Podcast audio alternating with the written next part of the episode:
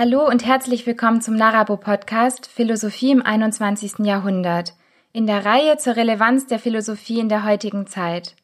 Das folgende Gespräch kannst du hier im Podcast in voller Länge anhören und wenn du möchtest, dir Teile daraus auf unserem YouTube-Kanal ansehen. Es wäre sehr schön, wenn du uns am Ende eine Bewertung dalässt und den Podcast teilst, wenn er dir gefällt. Ich freue mich, dass du dir die Zeit nimmst und wünsche dir jetzt ganz viel Spaß beim Zuhören. Ja, ich freue mich sehr, dass du dir die Zeit nimmst für das Gespräch. Möchtest du dich zu Beginn erst einmal vorstellen, bitte? Ja, ich bin Tim Henning. Ich bin Professor für praktische Philosophie und Geschichte der Philosophie an der Uni in Stuttgart. Äh, ja, und ich freue mich über die Einladung. Wie kam es denn bei dir, dass du Philosophie studiert hast? Ah, das war eigentlich kompletter biografischer Zufall. Es war bei mir an der Schule damals so in der Sekundarstufe 1, dass man Religion abwählen konnte und eine Freistunde hatte. Und äh, das habe ich getan. Und stellte sich heraus, dass es, sobald es in die Sekundarstufe 2 gewechselt wurde, dass es dann keine Freistunde mehr gab, sondern einen Philosophie-Grundkurs. Und ich äh, hatte auch meinen Stolz und wollte dann nicht wieder Religion wählen und äh, bin dann tatsächlich in den Philosophiekurs geraten. Und es hat auch direkt irgendwie gezündet. Also es hat sich als eine ganz gute Sache entpuppt. Also unser Lehrer hat uns direkt da abgeholt, wo wir standen und hat gesagt, ja, also wir machen hier eigentlich genau dasselbe wie in der Religion auch, nur wir machen es mit Argumenten. ja, und das hat mir direkt eingeleuchtet. Ich weiß im Nachhinein nicht genau, ob das erstens der Philosophie und zweitens der Religionswissenschaft gerecht wird wirklich, aber das so als, als Appetizer hat das gut funktioniert. Und wie war es damals im Studium? Was hat dich da thematisch so am meisten interessiert? Ah, ja, ganz andere Dinge, als mich heute interessieren, zumindest zum Teil. Also ich habe, ähm, ich habe Germanistik und Philosophie studiert und zunächst mal dachte ich ganz lange, ich würde in der Germanistik bleiben. Ich hatte sogar tatsächlich eine Option dazu promovieren über Peter Handke, wovor, also habe ich heute äh, nicht mehr sonderlich viel Bezug zu. Ähm, und ich habe mich dann auch sehr viel für philosophische Themen interessiert, die in den Literaturwissenschaften angesagt waren und vielleicht zum Teil immer noch sind. Keine Ahnung, ganz viel, ganz viel Postmodernismus und kritische Theorie. Äh, Dinge, mit denen ich heute nicht mehr so viel anfangen kann, ähm, bei denen es aber bestimmt irgendwie nützlich war, sie mal gemacht zu haben. Und wie kam es dann, dass du zur praktischen Philosophie geraten bist? Auch das ist zum guten Teil kontingent gewesen. Also ich habe tatsächlich mich immer für sehr viele verschiedene Dinge interessiert. Auch heute hat vieles von dem, was ich mache, noch eine starke Schlagseite in der Sprachphilosophie zum Beispiel. Also ich interessiere mich auch sehr für theoretische Themen. Ähm, nee, aber man hat mir einen Job in einer praktischen Philosophie angeboten. Und dann habe ich das tatsächlich auch zu schätzen gelernt und würde jetzt auch nichts anderes mehr machen wollen. Ja, jetzt würde ich dir gerne am Anfang eine ziemlich große Frage stellen, nämlich was ist Philosophie?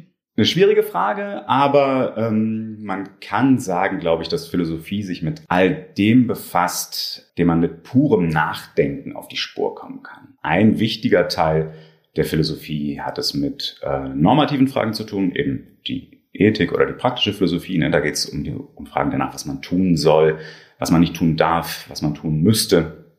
Und das sind natürlich alles keine Fragen, die sich durch eine bloße Beschreibung der Wirklichkeit beantworten lassen, sondern das sind, die haben es eben mit ganz anderen Dingen zu tun und da ist sozusagen eher Nachdenken als Beobachten gefragt. Ähm, aber auch im theoretischen Bereich kann man, glaube ich, sagen, dass Philosophie es ganz speziell damit zu tun hat, die Welt durch Nachdenken besser zu verstehen. Ich würde jetzt nicht so weit gehen zu sagen, dass Philosophie eine reine a priori Disziplin ist, ne, dass sie also sozusagen ganz ohne ohne Sinneserfahrung und ohne Berufung auf Sinneserfahrung auskommt. Aber es ist eine, in der man hofft, durch bloßes Nachdenken sehr weit zu kommen. Also Philosophen fragen, stellen dann Fragen, wo andere Disziplinen ähm, eigentlich berechtigterweise einfach äh, zu fragen aufhören. Ne? Äh, Philosophen fragen dann auch, ja, guck mal, du rechnest mit Zahlen. Was sind eigentlich Zahlen und woher wissen wir von Zahlen? Ne? Oder, oder Funktionen oder Mengen oder dergleichen. Genau. Also das ziemlich lange Antwort auf eine ziemlich kurze Frage, aber ähm, was Besseres habe ich nicht. Ja, wir wollen ja heute auf jeden Fall über praktische Philosophie beziehungsweise Ethik sprechen. Deswegen würde ich jetzt auch am Anfang gern erstmal wissen, was ist Ethik und was ist Metaethik? Das sind wirklich zwei ziemlich unterschiedliche äh, Subdisziplinen, würde ich sagen. Äh, in der Ethik stellt man Fragen, die man im Alltag auch oft stellt, nämlich Fragen, normativen Inhalts. Man operiert damit Vokabeln wie gut oder böse oder richtig oder falsch. Ähm, das heißt, man versucht tatsächlich zu beantworten, warum bestimmte Handlungen gut oder erfordert sind oder warum bestimmte andere Handlungen böse oder verwerflich oder verboten sind. Man fragt sich dann zum Beispiel, in der eher anwendungsorientierten Ethik fragt man sich nach ganz bestimmten Handlungstypen wie der Sterbehilfe oder der Abtreibung. Äh, man kann sich aber auch sozusagen allgemeiner fragen, ähm, was es überhaupt ist, dass alle verwerflichen Handlungen zum Beispiel gemein haben. Ne? Was ist es, dass eine, das eine Handlung verwerflich macht? Und dazu gibt es dann sozusagen verschiedene, verschiedene Erklärungsansätze. Das ist alles das, was man im Bereich der Ethik tut. Ne? Also selbst moralische Fragen stellen und versuchen, die zu beantworten. Ne? Wenn man seine Arbeit richtig gemacht hat, kommt man dann zu einer, zu einer Antwort, die einen Sollen oder einen, einen Wert thematisiert. Metaethik hingegen, die betreibt man, wenn man eine, einen Schritt zurücktritt oder sozusagen eine Abstraktionsstufe weiter nach oben sich begibt äh, und sich fragt, wie dieser moralische Diskurs, den man als Ethiker pflegt, wie der eigentlich zu verstehen ist. Ähm, ob das zum Beispiel ein Diskurs ist, der es wirklich mit Tatsachen zu tun hat, ein objektiver Diskurs. Ne? Wenn man, wenn man Ethik betreibt und moralische Fragen stellt, Gibt es da, gibt es da sozusagen tatsächlich objektive Wahrheiten zu entdecken? Gibt es moralische Tatsachen? Ja, wenn man sich zu der Überzeugung durchringt, dass Sterbehilfe in manchen Fällen zulässig ist, äh, kann man sagen, dass es eine Tatsache ist, der man auf die Schliche gekommen ist. Oder funktioniert Moral vielleicht ganz anders? Ist man sich da eigentlich mehr über seine, seine eigenen Gefühle klar geworden? Oder hat man vielleicht zum Ausdruck gebracht, was ein gesellschaftliches Konventionssystem besagt? Solche Fragen stellt man als Metaethiker. Und was würdest du sagen, was sind heutzutage so die ethischen Theorien, die in erster Linie diskutiert werden? Ja, da gibt es eine ganze Reihe, aber wenn man es sozusagen in eine sehr grobe Kategorisierung bringt, würde man sagen, dass es zum einen konsequenzialistische Ethiken gibt. Das ist eine sehr bekannte Variante der Utilitarismus. Dann gibt es ähm, eine weitere Familie von im weitesten Sinne kantianischen Ethiken. Das sind Ethiken, die eben auf Immanuel Kant zurückgehen, daher, daher der Name. Dann gibt es so etwas wie Vertragstheorien der Moral.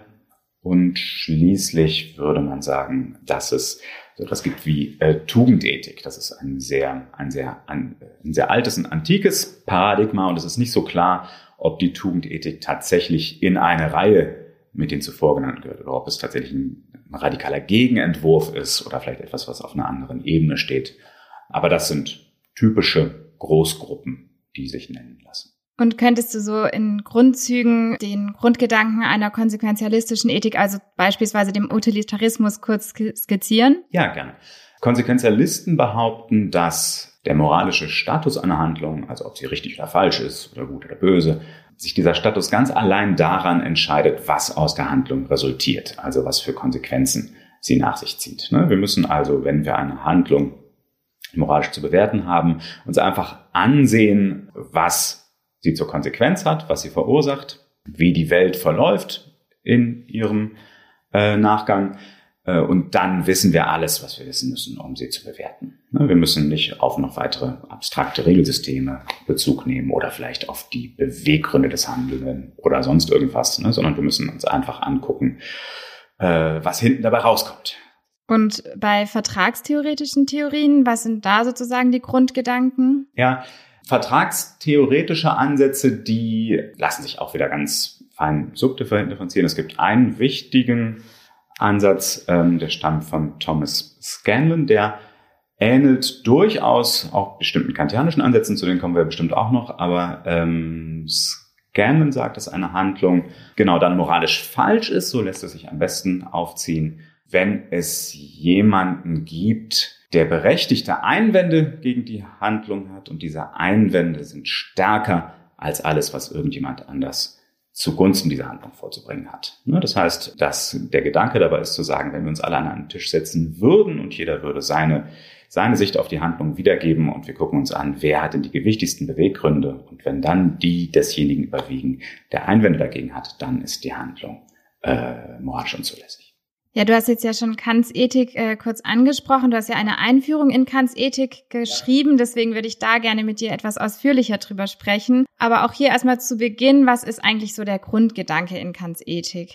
Der Grundgedanke in Kants Ethik, das formuliert er selber ganz gut, ist der, dass man in seinen Entscheidungen keine Ausnahme aus sich machen darf. Also wenn ich bestimmte, bestimmte Handlungsoptionen vor mir habe und mich frage, was ich zu tun habe und welche Gründe dafür und dagegen sprechen, äh, dann muss ich darauf achten, dass ich ähm, nichts für mich in Anspruch nehme, was ich nicht allen anderen Entscheidungsobjekten auch zubilligen könnte. Es darf nichts an meiner Handlung voraussetzen, dass andere sich anders entscheiden an dieser Stelle.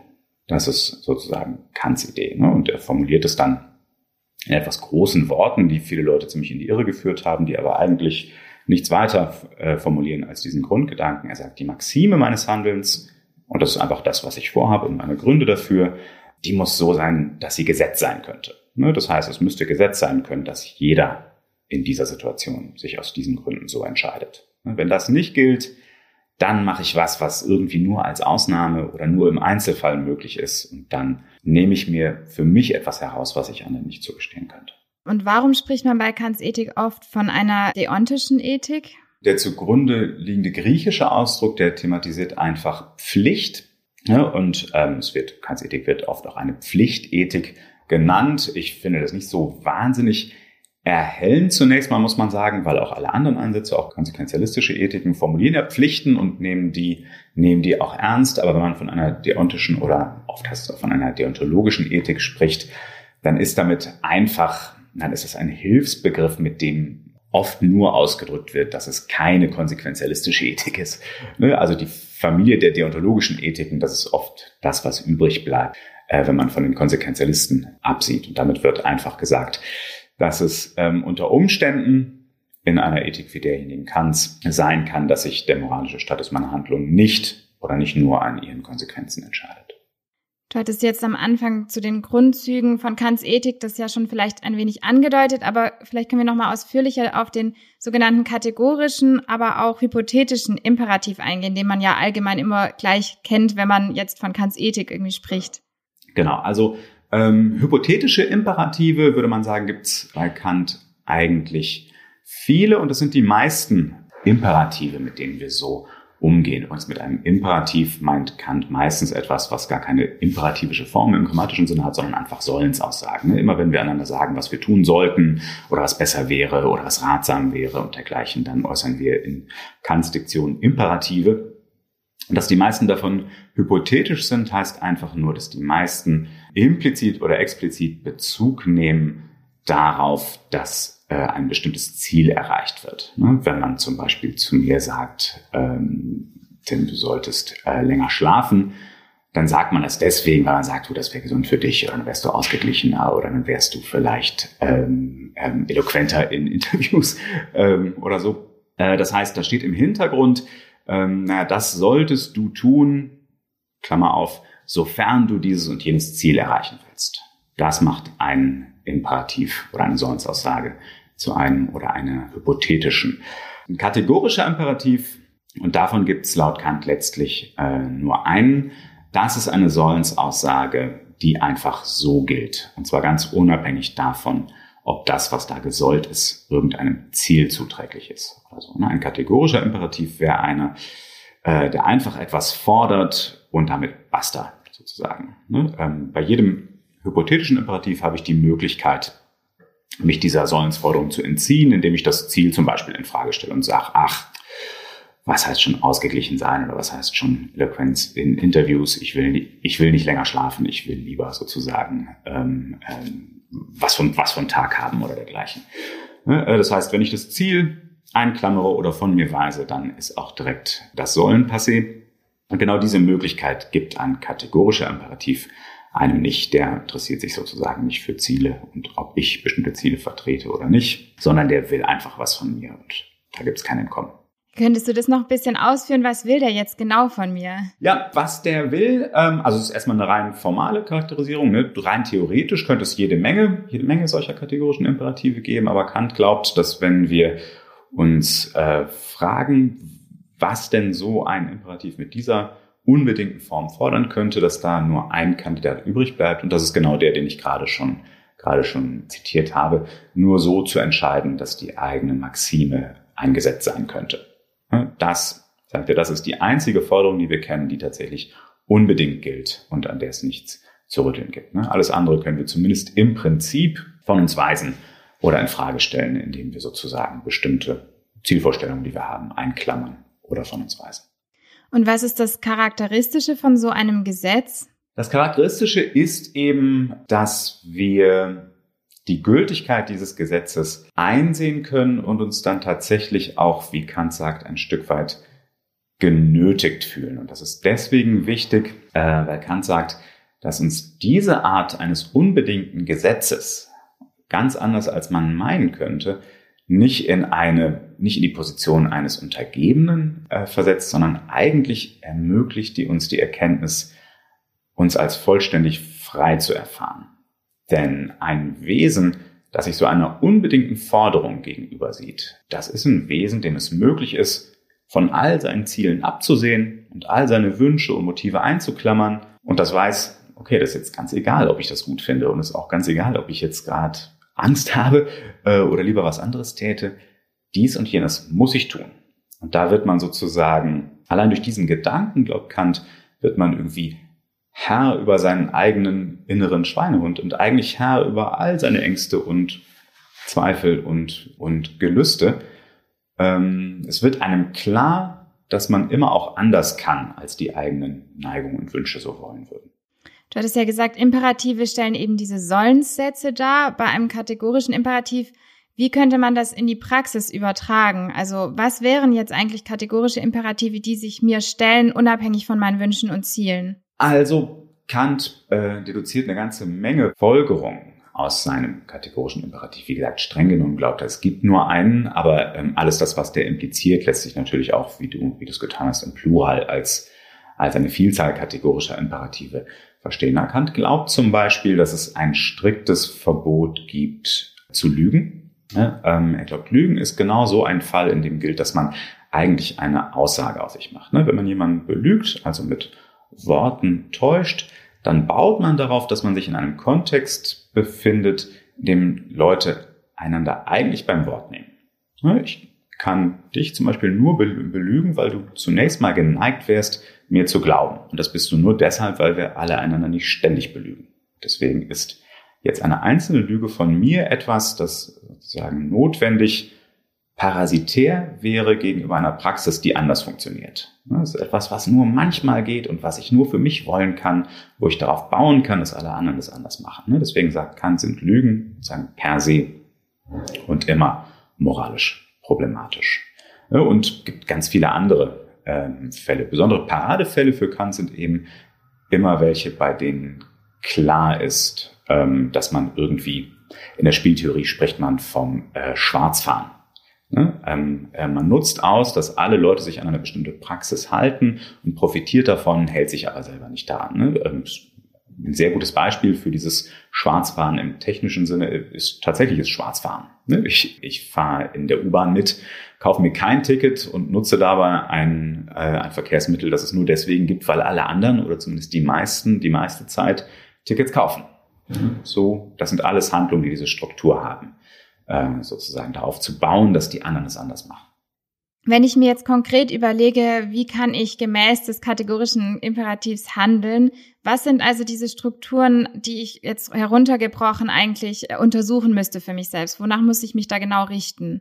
Genau genommen, glaubt Kant, muss ich mich gar nicht nach irgendwelchen kontingenten empirischen Umständen richten. Kant glaubt, dass das letztlich eine rein gedankliche eine rein gedankliche Angelegenheit ist. Ich sehe mir also an, was ich vorhabe und aus welchen Gründen ich es tun würde. Das wäre eben diese besagte Maxime und kann sagen, ich muss mich dann gar nicht gar nicht äh, konkret fragen, ob dabei etwas Nützliches resultiert, wenn alle nach dieser Maxime handeln oder ob mir das gefallen würde, wenn alle das machen, sondern Kant glaubt, dass wir es hier letztlich mit einem ähm, sozusagen mit einem geradezu logischen Kriterium zu tun haben. Es darf einfach, es darf nicht unmöglich sein, dass alle nach dieser Maxime handeln.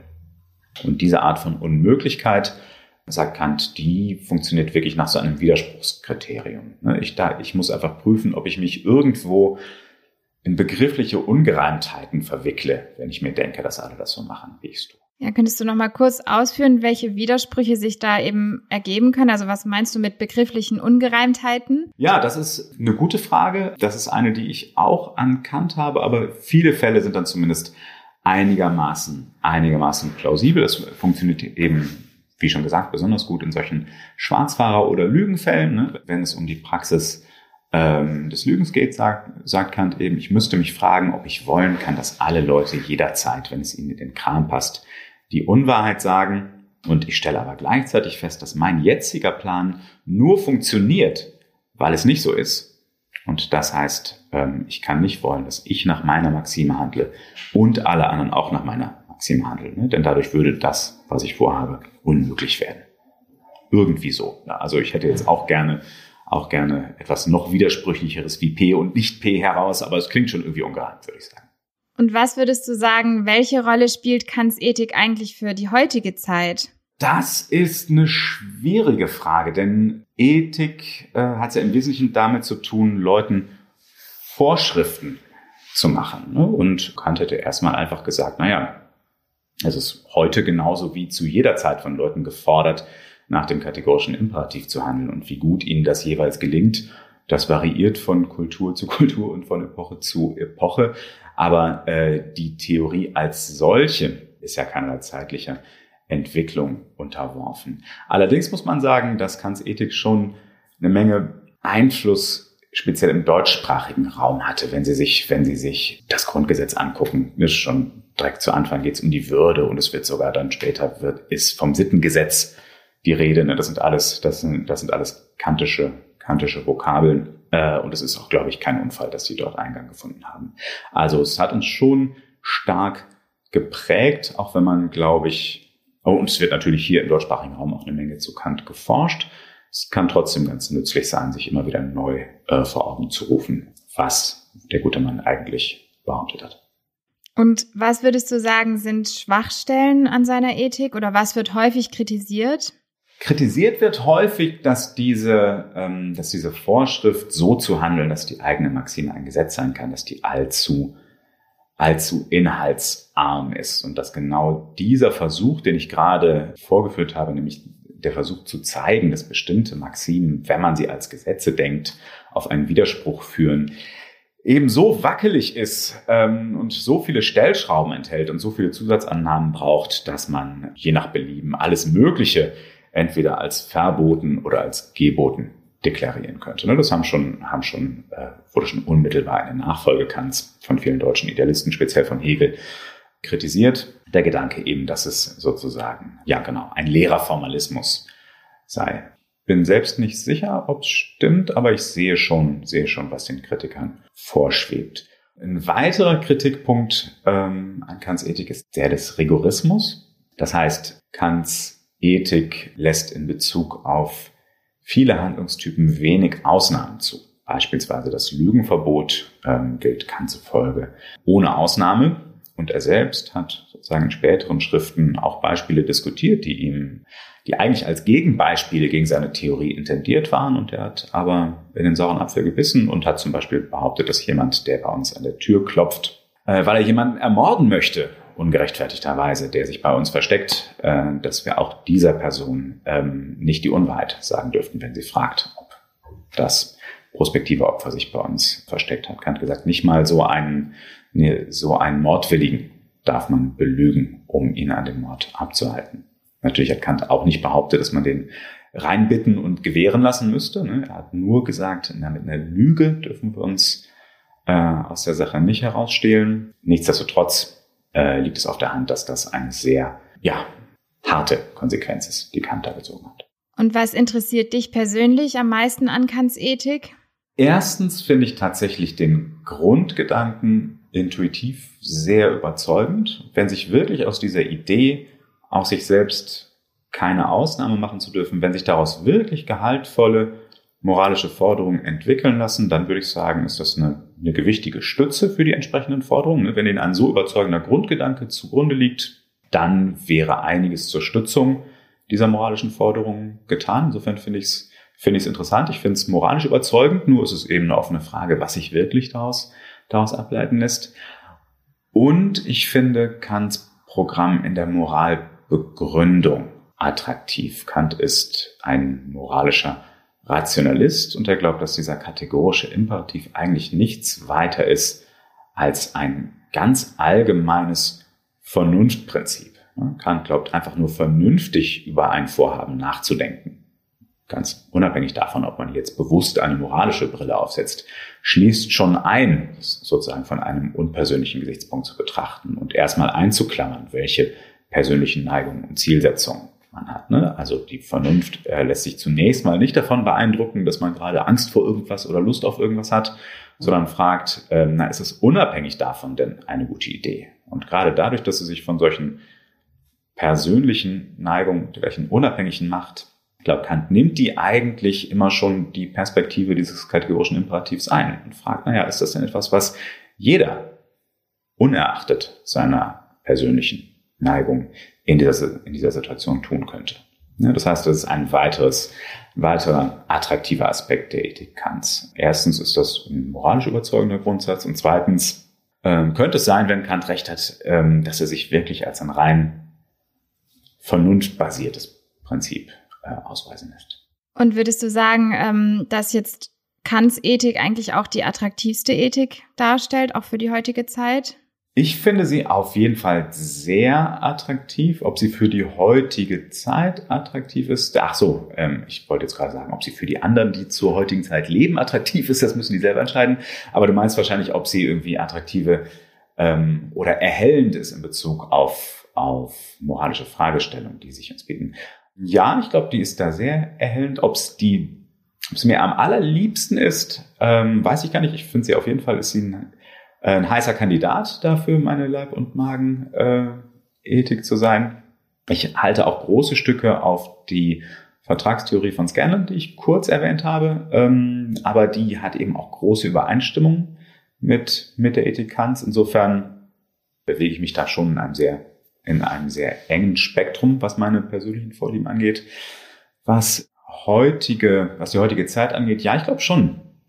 Ich glaube einfach, dass es ähm, gerade heute viele moralische Herausforderungen gibt, die genau diese Struktur eines Schwarzfahrerproblems haben. Es gibt wahnsinnig viele Dinge, wo man sagen würde, naja, das sind Dinge, die, an denen ist genau das falsch, nämlich, dass ich nicht wollen kann, dass alle sie tun. Ne, die einzelne, die einzelne Flugreise, die ich in den Urlaub unternehme, die macht das Klima nicht kaputt. Aber ich muss eben zugeben, wenn alles tun, es ist was Schlechtes. Und dann muss ich mich fragen, gut, aber wenn ich nicht wollen kann, das alles tun, mit welchem Recht tue ich es da? Ja, gerade wenn man sich jetzt als äh, Philosoph der praktischen Philosophie mit solchen Fragen auseinandersetzt, würdest du sagen, dass einem da auch eine besondere Verantwortung im Sinne der Vorbildfunktion zukommt?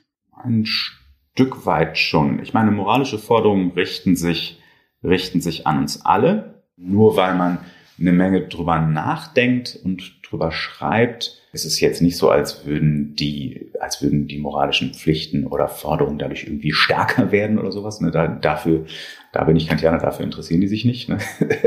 sondern, sondern die fordern eben einfach. Aber vielleicht kann man Leuten schon in besonderem Maße einen Vorwurf machen, wenn sie tatsächlich den ganzen Tag nichts anderes tun, als darüber nachzudenken, was richtig und falsch ist. Und dann machen sie doch das Falsche.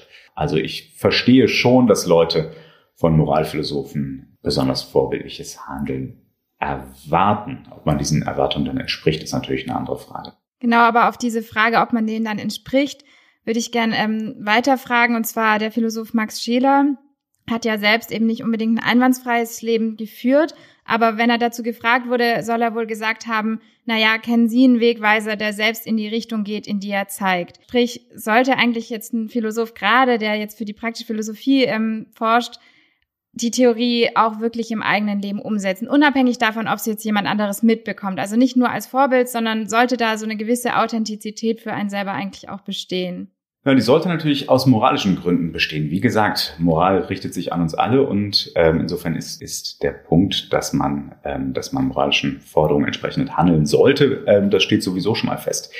Ähm, doch ich würde mich wahnsinnig gerne auf Schelers Diktum ausruhen, aber der, aber der Vergleich ist natürlich schief, ganz speziell deswegen, weil so ein Wegweiser eben nur einen hypothetischen Imperativ formuliert. Ne? Wenn du dort und dort hin willst, dann geh da lang. Ne? Und der Wegweiser hat natürlich nie behauptet, dass er da auch hin will. Ne? Also ähm, keine Ahnung. Also das ist das ist elegant und damit kann man sich sein Leben leichter machen. Ähm, das ist speziell dann gut, wenn man es wenn man es nötig hat, sich sein Leben ein bisschen leichter zu machen und den Kopf aus der Schlinge zu ziehen. Aber nee, das kann man natürlich nicht behaupten. Andererseits muss man sagen, dass es auch nur ein Stück weit Relevanz hat. Ne? Wenn sich jetzt herausstellen würde, dass Kant zum Beispiel ein, ein, ein fürchterlich hundsmiserabler Mensch gewesen wäre, würde das natürlich der möglichen Richtigkeit seiner Gedanken keinen Abbruch tun. Ne? Das heißt, ähm, das, was ein Philosoph schreibt und behauptet, da würde ich sagen, das wird natürlich durch seinen persönlichen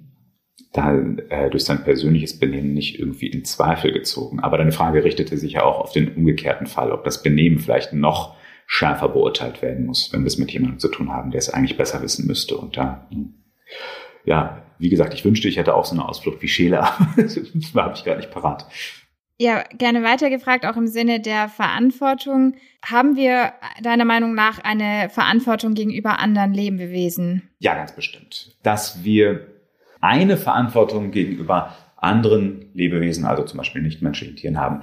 Das würde in dieser, in dieser sehr allgemeinen Form natürlich auch kaum jemand bestreiten. Es gibt ja Tierschutzgesetze und es gibt kaum jemanden, der es nicht irgendwie falsch fände, wenn Tiere jetzt zum Spaß gequält werden. Aber ähm, die brisantere Frage lautet natürlich, wie weit diese Verpflichtungen gehen und wie die zu, wie die zu begründen sind. Und da ist jetzt zum Beispiel mein, ähm, einer meiner Leib- und Magenphilosophen bei Kant ziemlich vieles zu kritisieren habe. Kant glaubt nämlich, dass unsere Pflichten, äh, was Tiere anbelangt, eher indirekter Natur sind. Ne? Ähm, Kant glaubt, es gibt Pflichten im Umgang mit Tieren, aber es sind keine Pflichten, die wir Tieren gegenüber hätten oder die wir ihnen schulden. Und letztlich ähm, glaubt Kant auch, dass diese Pflichten vor allen Dingen damit zu tun haben, dass ein, ähm, so ein bestimmter Umgang mit Tieren sich auch auf unseren Umgang mit Menschen nachteilig auswirken könnte. Ne? Das heißt, wenn wir grausam gegenüber Tieren sind, dann, ähm, dann gibt tritt vielleicht eine Art von Verrohung ein oder wir werden eher geneigt sein, dann auch Menschen falsch zu behandeln. Und genau diese letztere Möglichkeit, die macht es auch falsch, schon Tieren gegenüber bestimmte, bestimmte Skrupel fallen zu lassen. Und das ist eine Begründung, die mir nicht einleuchtet. Also erstens sehe ich nicht, also diese Verrohungsthese scheint mir eine These zu sein, die, naja, das müsste man erstmal empirisch bestätigen, dass Leute tatsächlich verrohen, ne, wenn sie mit Tieren schlecht umgehen. Man könnte auch umgekehrt sagen, na, wenn sie sozusagen alles an negativen Gefühlen, was sie haben, an den Tieren auslassen, vielleicht gehen sie umso besser mit Menschen um. Ne? Aber ich würde sagen, das macht es trotzdem nicht besser mit Tieren umzuspringen, wie man mag. Insofern wäre ich geneigt zu prüfen, ob man nicht stärkere und unmittelbarere Pflichten gegenüber Tieren begründen könnte.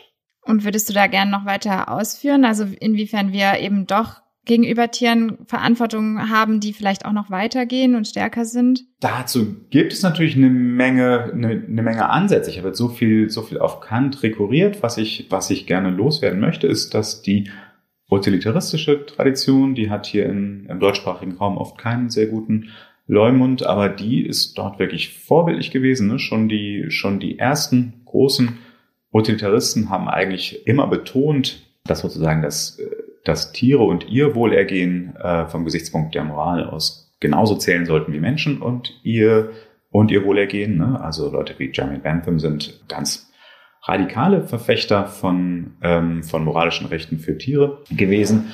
Ja, und ich glaube dergleichen eben auch und würde dazu gerne auch noch mehr, auch noch mehr schreiben.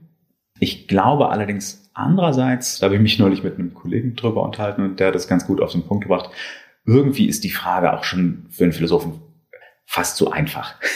ja, wenn man, äh, wenn man sich mal ansieht, welche Gründe wir haben, so mit Tieren umzuspringen, wie wir es oft tun, dann äh, steckt da oft nicht mehr dahinter, als dass die gut schmecken, wenn sie in einer bestimmten Weise zubereitet werden. Ja, niemand von uns braucht ähm, eine Ernährung, die, die, ähm, die auf Fleisch oder sonst auf tierischen Produkten beruht, um sich gut und gesund und wohlschmeckend zu ernähren. Insofern sind die Gründe, die wir haben, ähm, Tiere in einer bestimmten Weise zu halten und zu töten, äh, tatsächlich rein hedonistischer Natur. Das schmeckt halt gut. Ne, und da fällt schon sozusagen auf der positiven Seite zu unseren Gunsten, zugunsten der gegenwärtigen Praxis so wenig in die Waagschale, dass man sagen kann, äh, da genügt schon der leiseste Zweifel daran, ob Tiere nicht womöglich moralische Rechte haben, um das Ganze schon irgendwie unrechtfertigbar aussehen zu lassen. Insofern, insofern, genau, der besagte Kollege hat gesagt, das ist für, für einen Philosophen schon fast zu easy. Äh, das, was natürlich nicht heißt, dass die Umsetzung für einen Menschen besonders leicht ist. Aber äh, niemand hat gesagt, dass das einfach sein muss. Ja, ich würde gerne noch gegen Ende zu einem weiteren Forschungsinteresse von dir kommen, und zwar zum Thema personale Identität und Autonomie.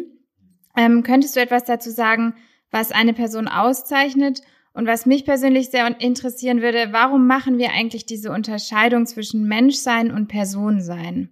Der Personenstatus ist etwas, ähm, da würden die meisten Leute und ich wahrscheinlich auch sagen, dass es durchaus etwas exklusiver als der Status, ein Mensch zu sein. Ne? Wir können uns eine Menge, eine Menge ähm, Exemplare der Spezies Mensch vorstellen, bei denen wir nicht sagen würden, dass sie Personen sind. Vielleicht, weil sie sozusagen irreversibel komatös sind oder vielleicht sogar von Geburt an überhaupt nie, ähm, nie ein wirklich nennenswertes Bewusstsein haben konnten, aufgrund, aufgrund vielleicht einer eines, eines genetischen Mangels, ähm, da würde man sagen, oder viele Leute würden sagen, es sind keine Personen im engeren Sinne, aber ähm, es sind eben Menschen. Umgekehrt gibt es Leute, die sich vorstellen können, dass, ähm, äh, dass es auch abseits von unserer Spezies so etwas geben könnte oder vielleicht sogar gibt wie Personen. Das hängt eben ganz davon ab, was man an diesen Personenstatus hängt. Aber es ist eben zunächst mal ein anderer Status als der na, vielleicht eher biologisch zu begreifende der Zugehörigkeit zu einer bestimmten Spezies. Wenn man den Begriff der Person sehr ambitioniert versteht, dann kann man eben sagen, das hat was mit dem zu tun, was du gerade erwähnt hast, mit Autonomie zum Beispiel. Und da würde ich sagen, äh, für Personen ist es kennzeichnend, dass es Wesen sind, bei denen es Sinn macht zu sagen, dass man sie bevormunden könnte. Man sollte natürlich typischerweise nicht, ne, aber Personen sind die Wesen, die man bevormunden kann.